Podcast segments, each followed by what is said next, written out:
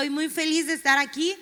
Y pues como ya escucharon, andamos muy sentimentales, ya andamos mal, andamos mal, pero al mismo tiempo andamos bien, no todo bien. Eh, ¿Por qué no antes de iniciar o hacemos una pequeña oración? Señor, te doy gracias por lo que tú nos has dado hasta hoy. Gracias porque tú nos has dado palabra tras palabra, porque tú has sido fiel, porque tú nos has hablado hasta lo más profundo. Y hoy te quiero pedir, eh, Espíritu Santo, que tú puedas estar aquí. Yo sé que tú llegaste aún antes que nosotros, pero te pido que tú llegues hasta lo más profundo de los corazones de cada una de las personas, que tú predispongas o dispongas un corazón en ellos eh, enseñable y que puedan a adoptar y abrazar esta palabra en el nombre de Jesús. Te pido Espíritu Santo que si hay algo que a lo mejor no nos permite escuchar es cancelado y que podamos tener un corazón dispuesto para escuchar tu palabra y escucharte a ti, Señor, en el nombre de Jesús. Amén. Y bueno, vamos a empezar. Eh, como ya dijeron, mi nombre es Ale, me caso el viernes y este domingo fue la última vez que me alicé con mis hermanas. Todos los domingos nosotras nos alistamos y aunque una duerme en otro cuarto, siempre terminamos en el mismo cuarto, todos, hasta mi papá y mi mamá y todos, ¿no? Entonces, eh, pues vamos a iniciar. Toda esta semana eh, Dios me dio una palabra muy especial a mí y yo siempre predico acerca de algo que Dios me está hablando a mí porque creo que es la forma más fácil de poder ser vulnerable con ustedes. Y muchos de ustedes me pudieran, pudieran decirse mis mejores amigos con solo escuchar mis prédicas, porque soy muy, muy transparente. Y eso me puede, puede hacer vulnerable en un corazón incorrecto o en unos oídos incorrectos, pero estoy dispuesta. Entonces, esta semana eh, alguien me dio una palabra y me decía, que lo que yo estaba haciendo era una ofrenda a Dios, que yo iba a hacer una ofrenda a Dios el día de mi boda. Y cuando yo escuché eso, primero pues me quebrantó porque dije, pues yo qué soy para Dios, ¿no? O sea, estoy llena de defectos, de inseguridades, de errores. Y, y en medio de todo eso, al mismo tiempo Dios también nos dio una palabra en donde Dios iba a tener un nuevo viento para nosotros y, Dios iba a hacernos mujeres y hombres ahora también nuevos. Y en medio de todo eso yo le decía a Dios, si esta es mi última semana de soltera, estoy feliz de hacerlo, haciendo lo que más amo, que es iglesia. Y, y si estas son las últimas horas que voy a pasar en mi casa, Estoy feliz de no haber dormido estudiando para poder hacer lo que más amo, que no es predicar, porque yo llegué y limpié, hice un chorro de cosas allá afuera, a lo mejor tú no lo ves, ¿no? Pero pero no se trata de mí, ahorita te voy a explicar que no se trata de mí, no creas que yo soy una santa. Toda la semana estuve en una lucha muy personal porque decía, ¿cómo yo voy a hacer una ofrenda para Dios? Y yo pensaba que lo que yo hacía era una ofrenda para Dios, que, que mi mejor esfuerzo porque esta conferencia salga bien, que mi mejor esfuerzo porque todo estuviera perfecto, por tener 20 pampas ahí atrás y todo. Pensé que eso era la ofrenda que yo le daba a Dios, que lo que yo hacía iba a ser la ofrenda, pero la palabra era muy muy clara y decía que yo iba a hacer esa ofrenda. Y la verdad fue muy, fue un poco impactante y me desafió porque dije, ¿cómo yo lo voy a hacer? Y en medio de todo el ajetreo y todo, el Espíritu Santo me, me dijo que él, él podía hacerme algo nuevo. Que, que, yo iba a hacer una ofrenda para Dios, no porque yo fuera perfecta, porque yo, yo al pensar en ofrenda me veía llena de, de errores, de equivocaciones, de problemas de carácter. Y, pues en medio de todo eso él me decía, yo te puedo hacer algo nuevo y yo te voy a hacer nueva para que la ofrenda sea agradable a Dios. Entonces, eh, como ya saben, pueden escuchar o pueden leer todo el bosquejo de mi palabra con el QR, ahí lo pueden ver. Y, y en medio de todo eso yo dije, bueno, Espíritu Santo, yo quiero que esta semana esté llena de ti.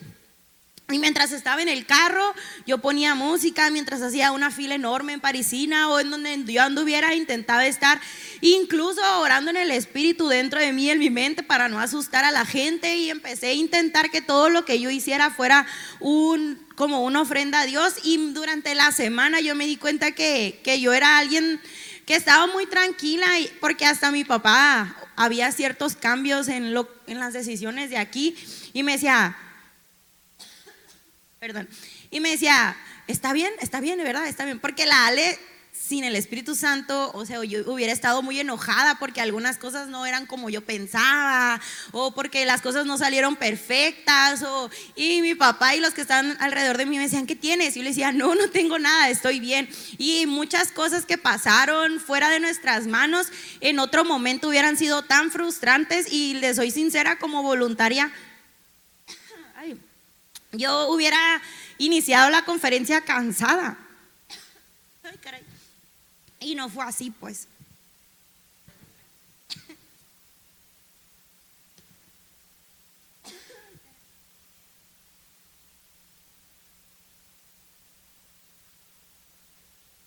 ¿Quién sabe cuántos?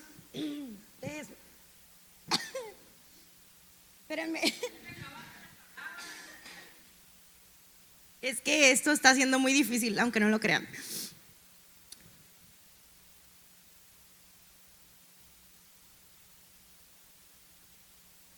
Bueno, bueno, ok, ahí vamos. Entonces, durante esta semana fue difícil, pero mientras más estaba llena del Espíritu, más cambios había en mi carácter. Y bueno, te voy a hablar acerca de María. Todos nosotros conocemos, o bueno, la mayoría conocemos la historia de Marta y María. Cuando, de seguro la conoces, y si no, está en Juan y cuando Jesús visita la casa de Lázaro y las hermanas de Lázaro son Marta y María.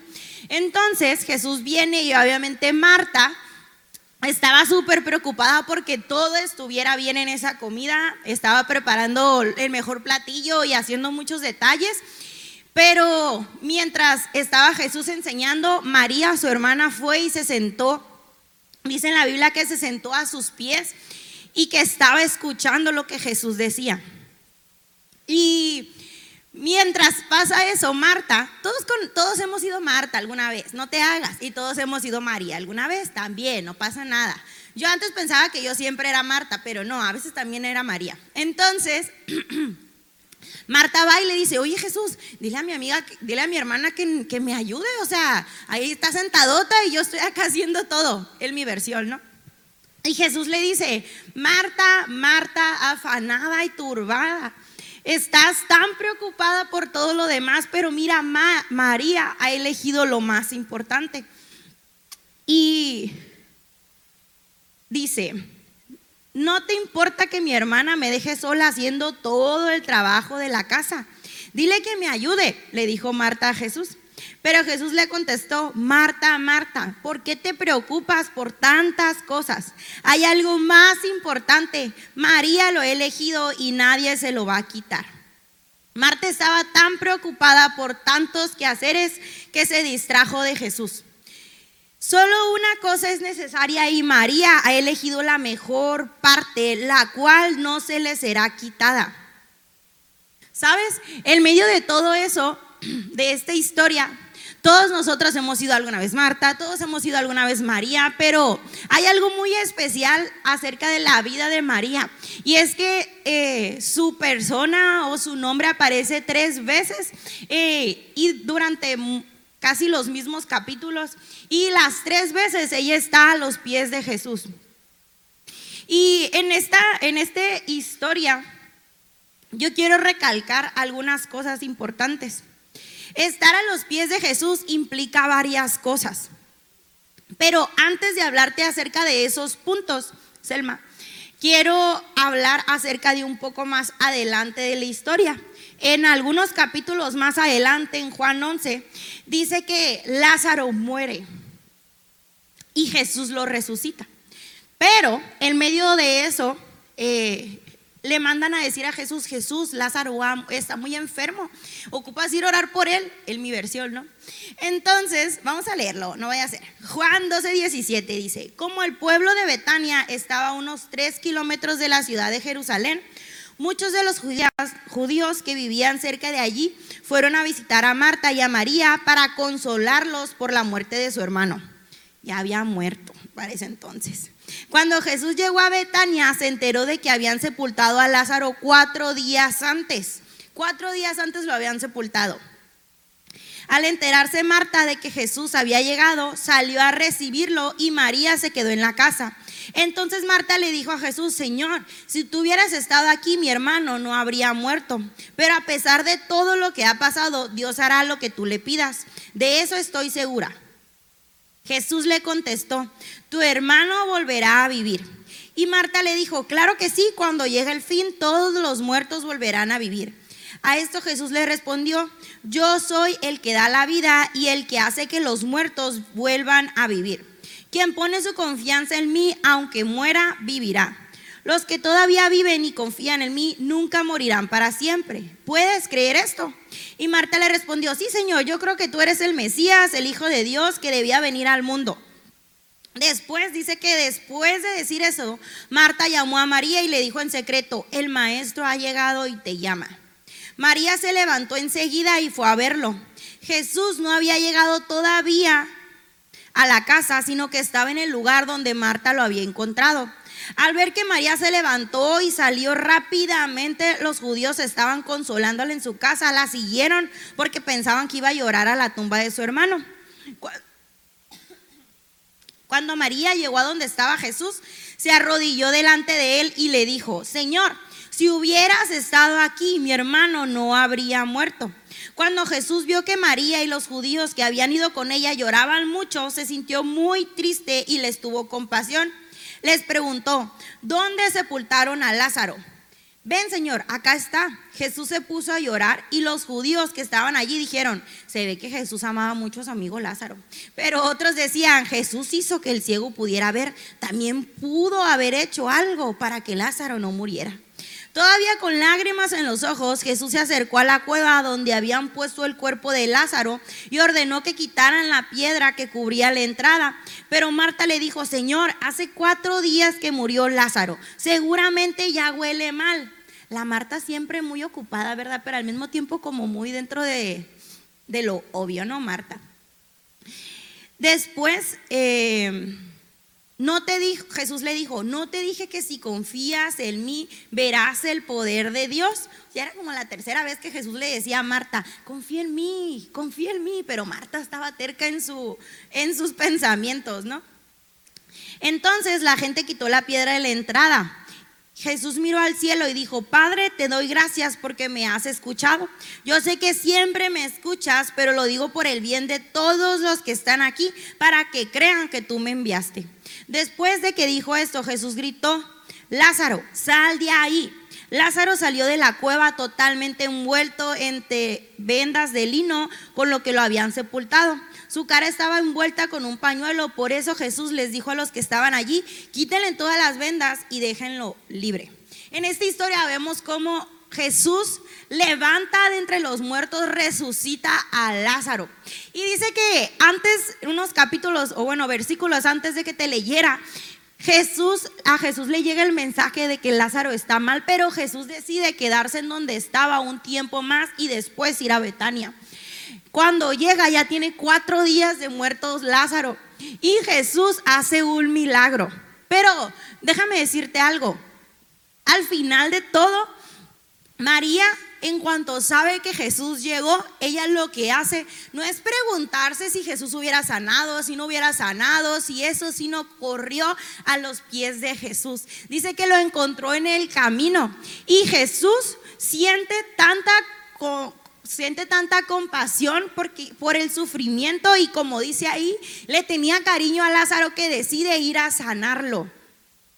Es importante que en la Biblia dice que hubo gente que decía, ay Jesús, ya hubiera, bien pudo haber llegado a tiempo y sanar a Lázaro. Y luego otros, ay, si era muy amigo, ¿verdad? Siempre hay voces, siempre va a haber voces de los dos lados. Pero Jesús decide sanar a Lázaro, o más bien resucitar a Lázaro. Y es importante que cuando Él le da la orden de que Lázaro se levante, él dice, hazlo Jesús, Dios, más bien le dice Dios, hazlo para que los que están aquí crean que tú me enviaste.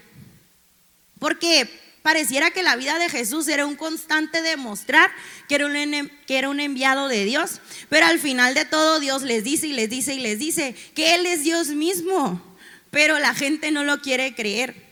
Más adelante, en la tercera escena en la Biblia donde María aparece, es en un capítulo después, cuando hacen otra vez una cena o una comida en casa de Lázaro. Pareciera ser que Lázaro era esa persona donde siempre en su casa había comida, no sé, no sé qué significará, pero una vez más en la casa, en la mesa de Lázaro, vienen está Jesús y están los discípulos y viene María, hermana de Lázaro, y quiebra o abre un perfume y lava los pies de Jesús con sus cabellos.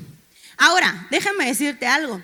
Muy seguramente todavía has escuchado esa historia, pero justo ahorita que hablaba con Misby, me decía, pero ella no es la misma que la de la mala fama. Y es que hay una segunda historia en donde una mujer también quebra un perfume muy costoso para lavar los pies de Jesús, pero eso sucede capítulos después. De hecho, hay estudiadores o pensadores que pensaban que esa mujer o que dicen que la mujer de mala fama era María, o sea, también tenía mala fama María, parece ser. Pero bueno, yo no me voy a meter muy profundo porque creo que los estudiadores lo deben de decir por algo, pero es muy importante que entiendas que todo sucedió en Betania. Al final, en esta historia, lo vamos a leer. Seis días antes de que se celebrara la fiesta de la Pascua, Jesús fue al pueblo de Betania y ahí vivía Lázaro. En ese pueblo, unos amigos de Jesús hicieron una cena para él. Pareciera que la cena era para celebrar que Lázaro había sido resucitado. Lázaro estaba sentado a la mesa con Jesús y su hermana Marta servía la comida. Como siempre, Marta ocupada en vez de estar con Jesús. Pero bueno, María, su otra hermana, tomó una botella de un perfume muy costoso y perfumó los pies de Jesús. Después los secó con sus cabellos y toda la casa, di conmigo, toda la casa, se llenó con el olor del perfume. Pero uno de los discípulos que se llamaba Judas, como siempre el Judas, que después traicionaría a Jesús, dijo, mejor si hubiera vendido este perfume, nos habrían dado el dinero de 300 días de trabajo y con él podríamos haber ayudado a los pobres. Algunos dicen que ese perfume era tan costoso que era un año de trabajo, o sea, de sueldo. Yo les digo que necesito que sean más específicos porque hay de sueldos a sueldos, ¿verdad? Pero ahí dice que era un año de trabajo. Y después estudiando también dice que eran 300 denarios. 300 denarios. Era muy costoso, muy, muy costoso. Y en medio de eso, una vez más, hay un acto de adoración y hay voces. Siempre va a haber opiniones. Siempre va a haber un Judas. Solo intenta no ser tú el Judas. Es lo importante. Porque Judas dice, deberían de haber mejor vendido ese perfume. ¿Cómo lo quiebran en los pies de Jesús? Mejor lo hubieran vendido, hubieran dado a los pobres. Te voy a hacer una pregunta. No quiero ser cizañosa, pero bueno, es que aquí dice en la Biblia, ¿tú crees que a Judas le importaban los pobres? No, solo estaba dispuesto a criticar la adoración de esta mujer. Y para que veas que no es cizaña mía, más adelante en ese versículo dice que Judas lo dijo porque él era un ratero y que más adelante Judas vende a Jesús. Adivina por cuántas monedas, de seguro lo sabes, vendió Judas a Jesús. 30. Lo vendió por 30 monedas de plata, por 30 denarios. Qué increíble cómo para él era increíble cómo alguien pudo quebrar un perfume de 300 denarios, pero sí vendió a Jesús por 30, ¿no? Está raro la cosa, pero bueno. El regalo de María fue extraordinariamente humilde y cuando un invitado entraba a la casa en esos tiempos, usualmente se lavaban los pies con agua y su cabeza era ungida con una gota de aceite. Aquí María utilizó este delicado perfume y ungió los pies de Jesús. Ella consideró que su delicado perfume era bueno solo para los pies de Jesús. El regalo de María fue tan extraordinario y tan extravagante que ella utilizó muchísimo más perfume de nardo, alguien dice. Y justamente ese perfume de nardo o esos aceites de nardo eran justamente con lo que se perfumaba a las personas cuando morían. Era una de, de los rituales que se hacían cada que se moría. Las especies y perfumes con frecuencia se usaban como inversión. Y algo importante que a mí me encantó es que cuando esta mujer hace esa adoración, hace ese acto de adoración, toda la casa se llena de perfume. Toda la casa se llena de ese olor. El regalo de María marcó un antes y un después.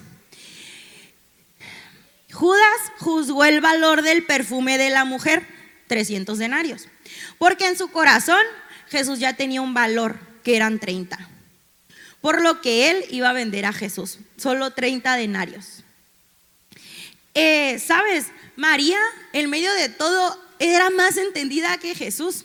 Porque el medio de, perdón, era más entendida que los discípulos, porque pasó tiempo cerca de Jesús, pasó tiempo a, los pies de Jesús.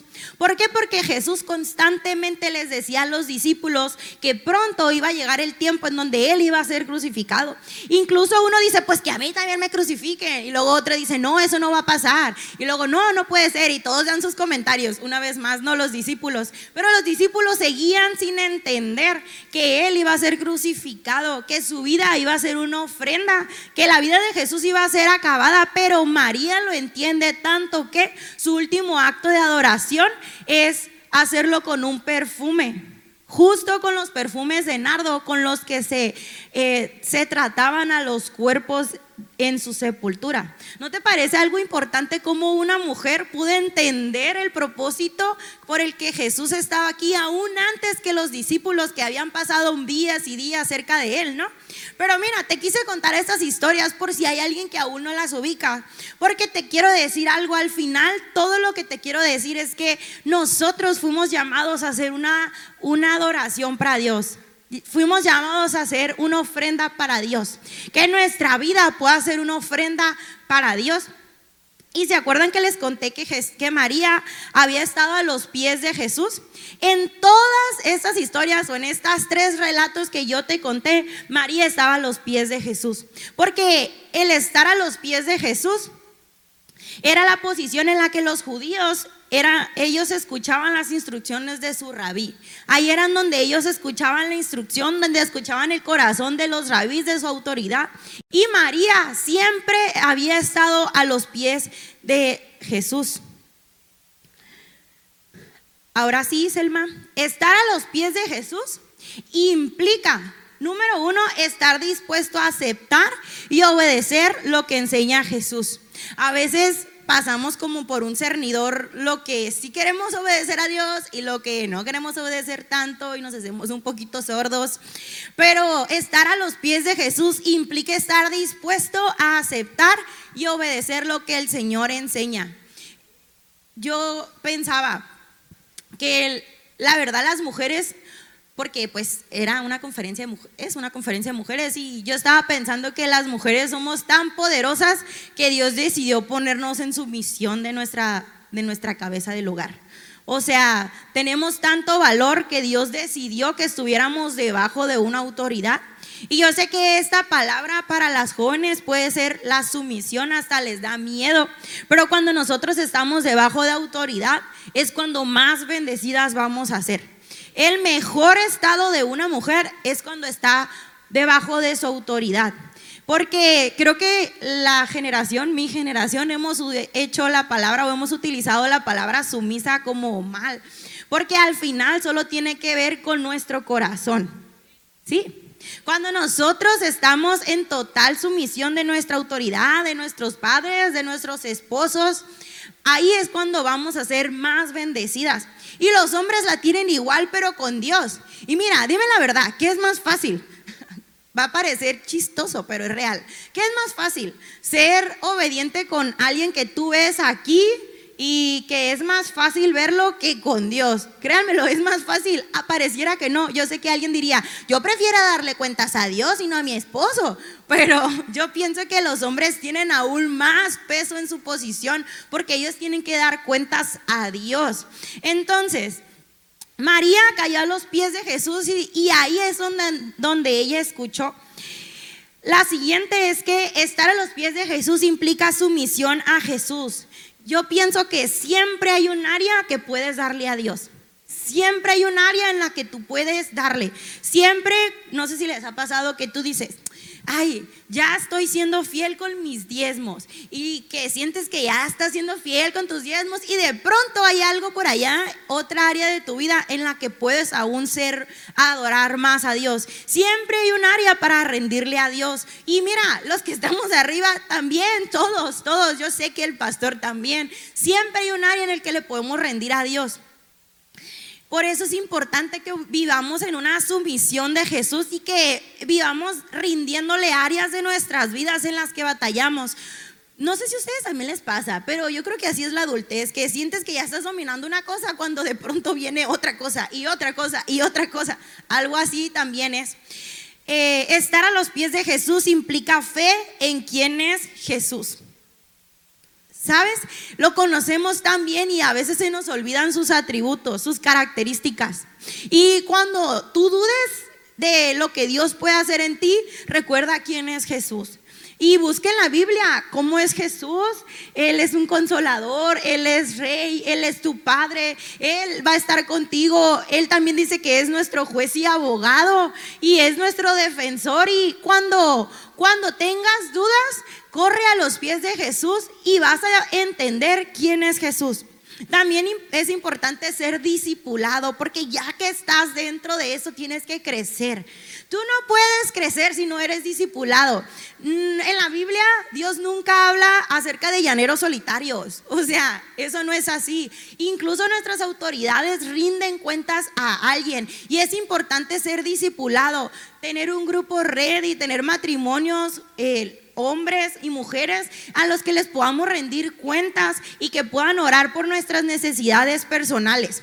También implica amor sin condición, porque es muy fácil recibir el amor de Dios, pero nosotros también tenemos que amar sin condiciones, pues, ¿sabes? A veces ponemos como que nos estamos poniendo la vara muy alta nosotros mismos, porque recuerden que la Biblia dice que con la medida que midamos seremos medidos. Entonces cuando nosotros amamos sin condición a las personas, a las que nos hacen daño, a las que nos juzgan, a las que nos señalan, a las que te inventan cosas, a todas esas personas, estamos poniendo la vara alta para nosotros, para que así sea Dios también con nosotros y para que las personas también sean así con nosotros, porque estamos sembrando amor sin condición y eso vamos a cosechar. A lo mejor tú también vas a ser redimido por alguien más y tú redimes primero a alguien. Por eso es importante que cuando estemos, que corramos a los pies de Jesús y que entendamos que eso implica amar sin condición, sin, sin esperar que, que siempre sea recíproco, sino entendiendo que a veces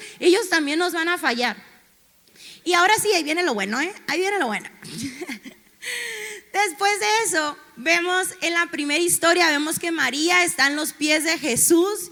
Y estar en los pies de Jesús significa, como lo dije, rendir áreas de nuestra vida, significa estar sujetos eh, y al mismo tiempo implica amar sin condición. Pero mientras estamos en los pies de Jesús podemos conocerlo a Él.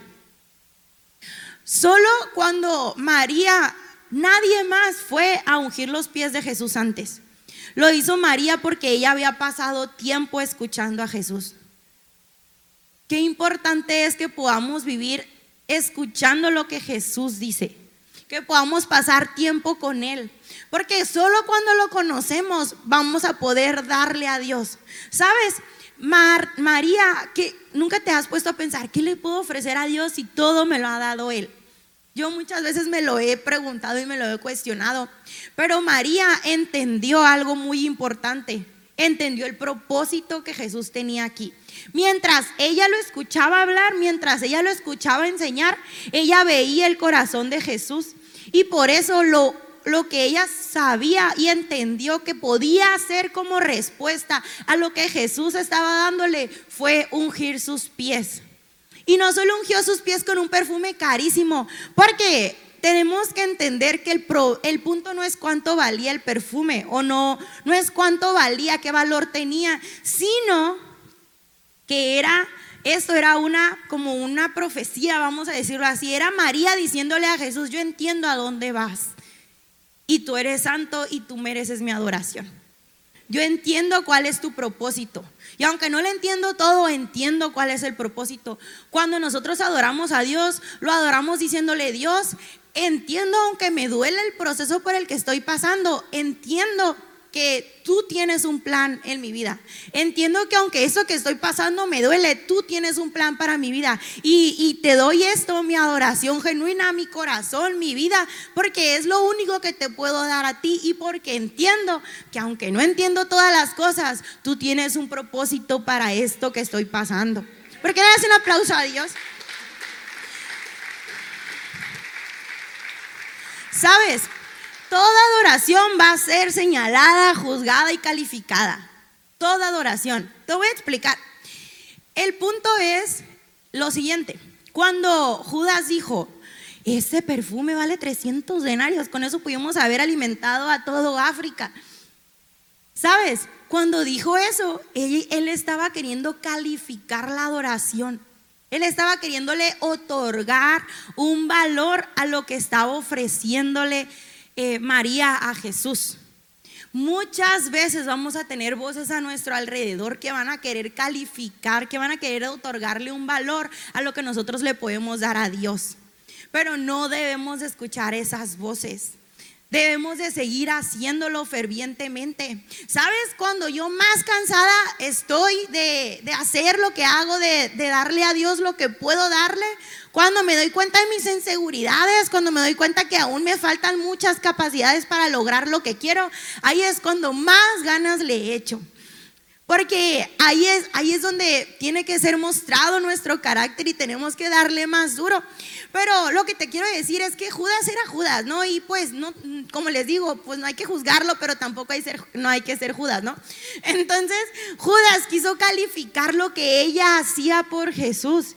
Quiso ponerle precio, pero escúchame, nadie puede otorgarle valor a lo que tú puedes hacer por Jesús. Mira, ¿sabes cuántas veces vas a ser juzgado? Te van a decir, ay, tú que hiciste aquella cosa, ¿crees que tú, el cristiano? O luego de que, ay, seguramente, santa de ser, seguramente.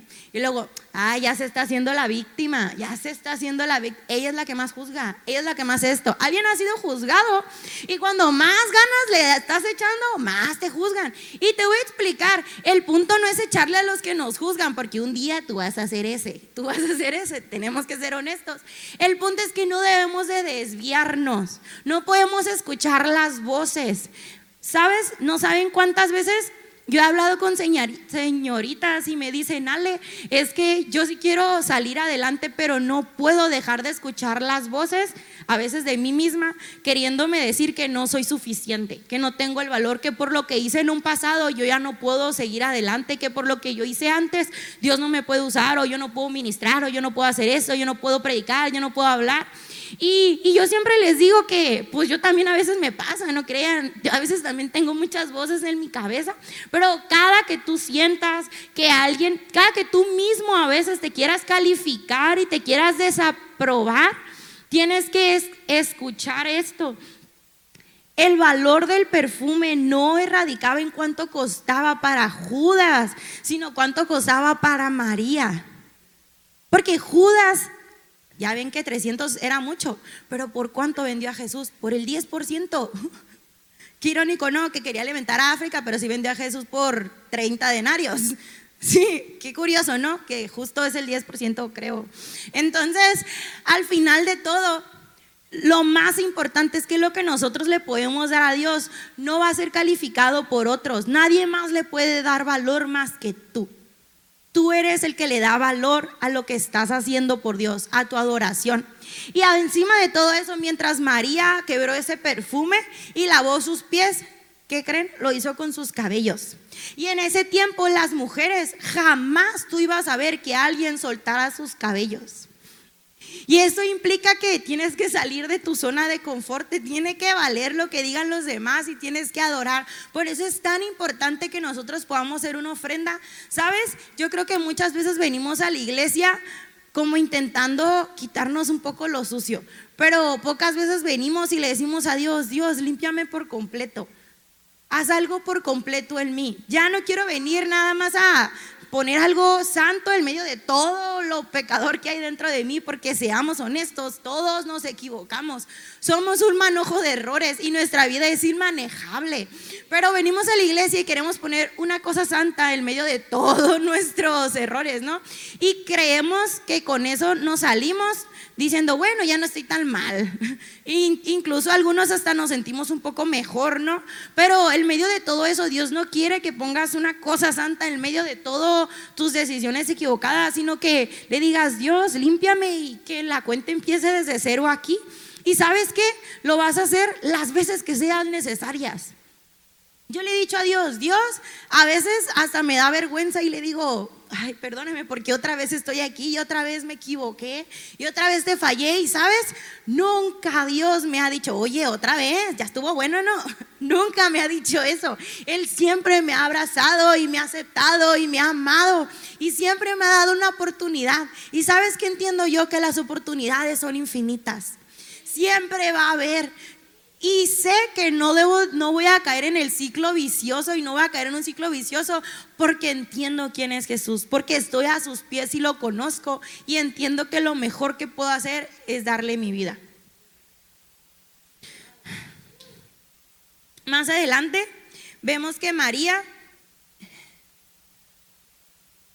recibe un milagro que es pues que su hermano es resucitado. Y sabes, en medio de todo eso, ella recibe un milagro sobrenatural. Sabes, María, cuando Jesús llegó, a pesar de que ella sabía que él estaba muerto, que Lázaro estaba muerto, ella corrió a Jesús porque ella lo conocía. Y aunque en ese momento no conocía a un Dios que levantara de muertos a personas, porque yo siento que eso es como otro nivel, ¿no? Y yo creo que hasta ese momento Jesús no lo había hecho, entonces ella no conocía a un Dios que resucitaba muertos, pero ella sabía que correr a los pies de Jesús por lo menos iba a ser consolador. Y no solo consuela, sino que aparte Dios hace un milagro en su vida. ¿Sabes? La vida de María es como un cuadro en tres pinturas memorables. Digamos que la vida de María se va a basar en tres pinturas. Y en cada una de ellas, ella está a los pies de Jesús. En cada una de ellas, ella está en Jesús. Ella está a los pies de Jesús. Primero, ella está a los pies de Jesús escuchando quién es. Y como escucha quién es, después recibe un milagro sobrenatural. Y más adelante ella decide, en respuesta al milagro que Dios había, hecho a través de Jesús, recibe, decide darle una ofrenda, que era lo mejor que ella tenía. Decidió que le ignorar lo que la gente decía, ignorar los protocolos, soltarse los cabellos y lavar los pies, entendiendo que Jesús tenía un propósito y era la cruz. Entendiendo antes que todos que Jesús iba a ser crucificado y que su, vida iba a ser una, una ofrenda para todos nosotros. Después de eso yo le dije a Dios, Dios, pues yo quiero que mi vida sea una ofrenda y si tú me dices, sale, tú vas a hacer una ofrenda el día de tu boda. Y yo pensaba que mi ofrenda era todo lo que podía hacer por Dios porque era medio Marta, pues, pensando que lo que hacía por Dios iba a ser suficiente. Y sabes, constantemente somos Marta, pensando que nuestras acciones son los que nos van a garantizar la vida, ¿no? Eterna o el amor de Dios. Pero que la persona me daba esa palabra y me decía, no, es que la ofrenda no es lo que tú puedes hacer, es tu vida tú. Y yo decía, pues yo, ¿cómo? Si yo estoy llena de errores, cada rato me agarro del chongo con con la que se me ponga enfrente en mi casa. Y, y decía, no, hombre, sí, la verdad, mi, pues mi casi esposo es un santo porque sabe lo que se está metiendo, ¿eh? Mentiras no le he dicho, eso sí. Yo he sido muy honesta. Y yo le decía a Dios, pues, ¿cómo? Y, y, y Dios me decía, por medio del Espíritu Santo. Porque Él es el único que puede hacerte nueva es el único que te puede redimir, pero al mismo tiempo es el único que te puede hacer, dar el poder para hacer. Yo no me estoy victimizando. No estoy diciendo, ay, pobrecita de mí, cometí muchos errores. No, estoy diciendo, por medio del Espíritu Santo, Él me va a ayudar a ser libre, a ser nueva, a ser otra persona. Y yo me siento otra mujer, aunque no se parezca, por eso me peiné. para que se me vea, aunque a lo mejor ahorita no lo ven. Pero yo decía, lo único que me puede hacer una nueva mujer es el Espíritu Santo, no porque sea imperfecta o sea perfecta, sino porque con su poder, porque dice la Biblia que el Espíritu Santo es poder para hacer. Por medio de él yo tengo el poder de hacer lo que antes no podía. Mi vida es una ofrenda no porque sea perfecta y no porque todos los que están a mi alrededor eh, la acepten o estén de acuerdo, sino porque he sido intencional en estar tiempo a los pies de Jesús, por lo menos esta semana. Mi corazón es una ofrenda cuando administro lo que guardo en él y lo que desecho. Mi mente es una ofrenda cuando entiendo que no es un basurero condenado a un algoritmo de pensamientos y de ideas al azar, sino un espacio que yo debo de llenar con cosas buenas. Mis ojos son una ofrenda cuando decido ver todo con el enfoque de Dios. Mi boca es una ofrenda cuando aún teniendo la oportunidad de hablar, decido hablar vida y no muerte. Mis pasos son una ofrenda cuando aún antes de darlos pido dirección a Dios. Y mis manos son una ofrenda cuando las sujeto al temor de Dios. Solo podemos estar a los pies de Jesús. Solo cuando podemos estar a los pies de Jesús, podemos ser una ofrenda para Él. Y yo sé que a lo mejor ustedes tienen una vida común, con un trabajo común, con una familia común. Y déjame decirte algo, Dios quiere que tu vida sea una ofrenda. Dios quiere que te sientas en paz. Dios quiere que, cada una de las cosas que tú hagas sean cotidianas o no cotidianas, sean comunes, sean extra geniales, no importa que sea, que tú lo hagas rindiéndoselo a Jesús y solo puede ser a través del Espíritu Santo. Yo no sé por qué las personas a veces llegan a la iglesia y no entienden lo Espíritu Santo, les da tanto miedo. Yo siento que es porque vienen con muchas ideas, pero el Espíritu Santo es el mismo Dios y Jesús ahí. Es la misma persona, es la característica increíble de Dios, de ser un espíritu y ser Dios. Y Él quiere habitar en ti y ha estado contigo siempre. Él no llega de una, sino que siempre ha estado, pero es importante que tú te puedas mantener ahí. ¿Sabes cómo puedes salir de la ansiedad por la que has pasado? Por el Espíritu Santo.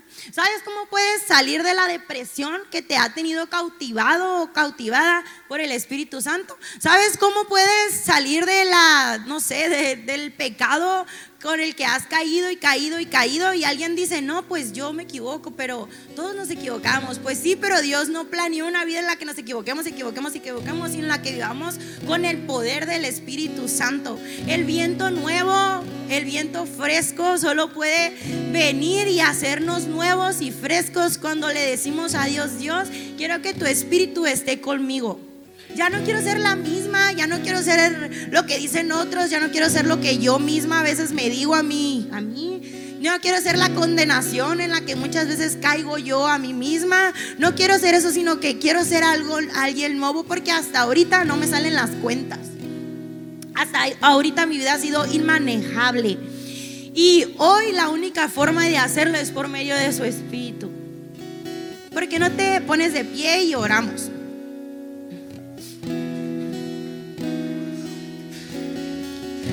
Mi vida solo puede ser una ofrenda para Dios cuando está el Espíritu Santo dentro de mí. Cuando saca lo viejo y, entra lo nuevo.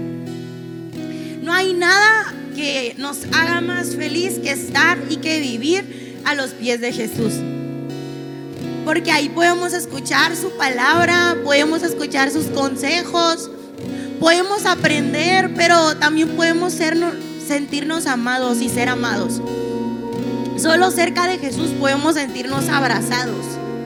Y sabes, María fue una mujer intrépida porque en esos tiempos la mujer no nos congeniaba, o no se relacionaban tanto con los hombres. Pero María fue valiente. Y creo que debemos de ser hombres y mujeres valientes, que podamos vivir una vida de constante sujeción o sumisión a Dios, que podamos vivir a los pies de Jesús, escuchando sus consejos, escuchando su mensaje, su palabra, su espíritu. Y solo así vamos a poder ser transformados. Levanta tus manos, quiero orar por ti, Señor, en esta mañana.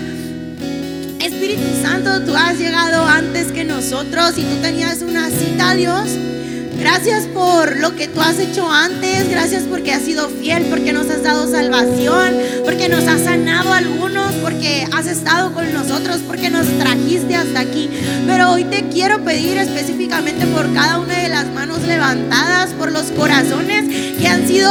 Eh, dispuestos y están disponibles por esos espíritus que han recibido esta palabra como una palabra desafiante. Yo sé que esta palabra no es para todos, es específicamente para personas que su espíritu ha estado deshabilitado, que su espíritu ha sido dañado, que a lo mejor se han sentido frustrados, se han, se han sentido dañados incluso por su familia, por la iglesia, por los ministerios.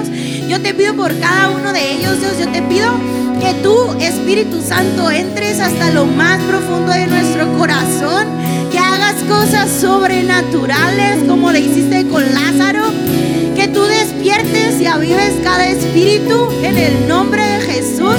Yo declaro que, que tú, tú pones en nuestro corazón un amor, una pasión por estar cerca de tus pies. Nuestros defectos y nuestras imperfecciones entendamos que siempre hay algo que rendir a Dios, siempre hay un área por cual rendir a Dios, Dios. Te pido que podamos ser hombres y mujeres que nos mantengamos al día, rindiéndote áreas, con nuestra vida misma, Dios. Solo cuando ofrendamos nuestra vida, nuestros deseos, nuestras heridas, nuestras dificultades, nuestros temores, nuestras pruebas, las traemos y te las damos a ti, vamos a ser renovados y vamos a ser cambiados por hombres y mujeres nuevas, Dios. Ayúdanos porque solo por medio de tu Espíritu Santo podemos cambiar, podemos mejorar, podemos crecer. Solo por medio Espíritu podemos perdonar, podemos amar, podemos vivir en sumisión, Dios. Yo te pido que los frutos del Espíritu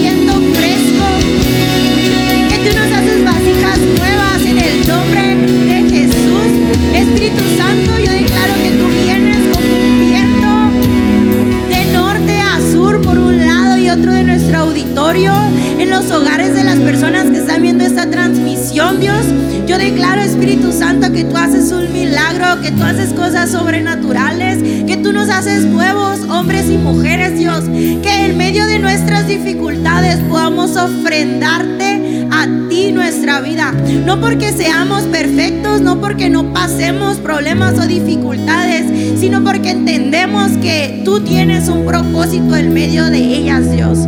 En el nombre de Jesús, ayúdanos a ser como María, a pasar tiempo a tus pies, que podamos pasar tiempo conociéndote, que podamos rendirte nuestro día a día y conocer cada uno de tus rasgos, de tus facetas. En el nombre de Jesús, amén. Que no le hace un aplauso a Dios. Y no me quiero ir sin antes decirle a las personas, si tú dices, pues no entiendo nada, pero lo entiendo todo porque siento algo bien padre. Me ha pasado. Y no necesitas entender mucho. Solo te quiero decir que Dios tiene planes para ti. Si tú estás viendo esta transmisión, Dios tiene planes para ti. Dios tiene planes increíbles que lo que has vivido hasta hoy no es nada comparado con lo que Dios te quiere dar. Y lo único que tienes que hacer para ser hijo de Dios es hacer una oración. Así de fácil. Tienes que repetir esta oración y por qué no la hacemos todos juntos, te acompañamos. Puedes leerla ahí en pantallas desde tu celular. Señor Jesús, hoy abro mi corazón y te entrego mi vida, deposito mi fe en ti y pido que me perdones todos mis pecados. Te doy gracias por tu amor y tu misericordia y te recibo como mi Señor y Salvador. Ayúdame a caminar contigo en cada momento de mi vida. Gracias por la salvación en el nombre de Jesús. Amén. Así de fácil. Gracias a los que hicieron la oración por primera vez. Si tú le hiciste, cuéntanos porque nos gusta escuchar historias, nos gusta conocerte y escuchar tu historia porque créemelo que tu historia va a ser transformada. Y bueno, eso es todo. ¿Por qué no eh, tomas tu lugar?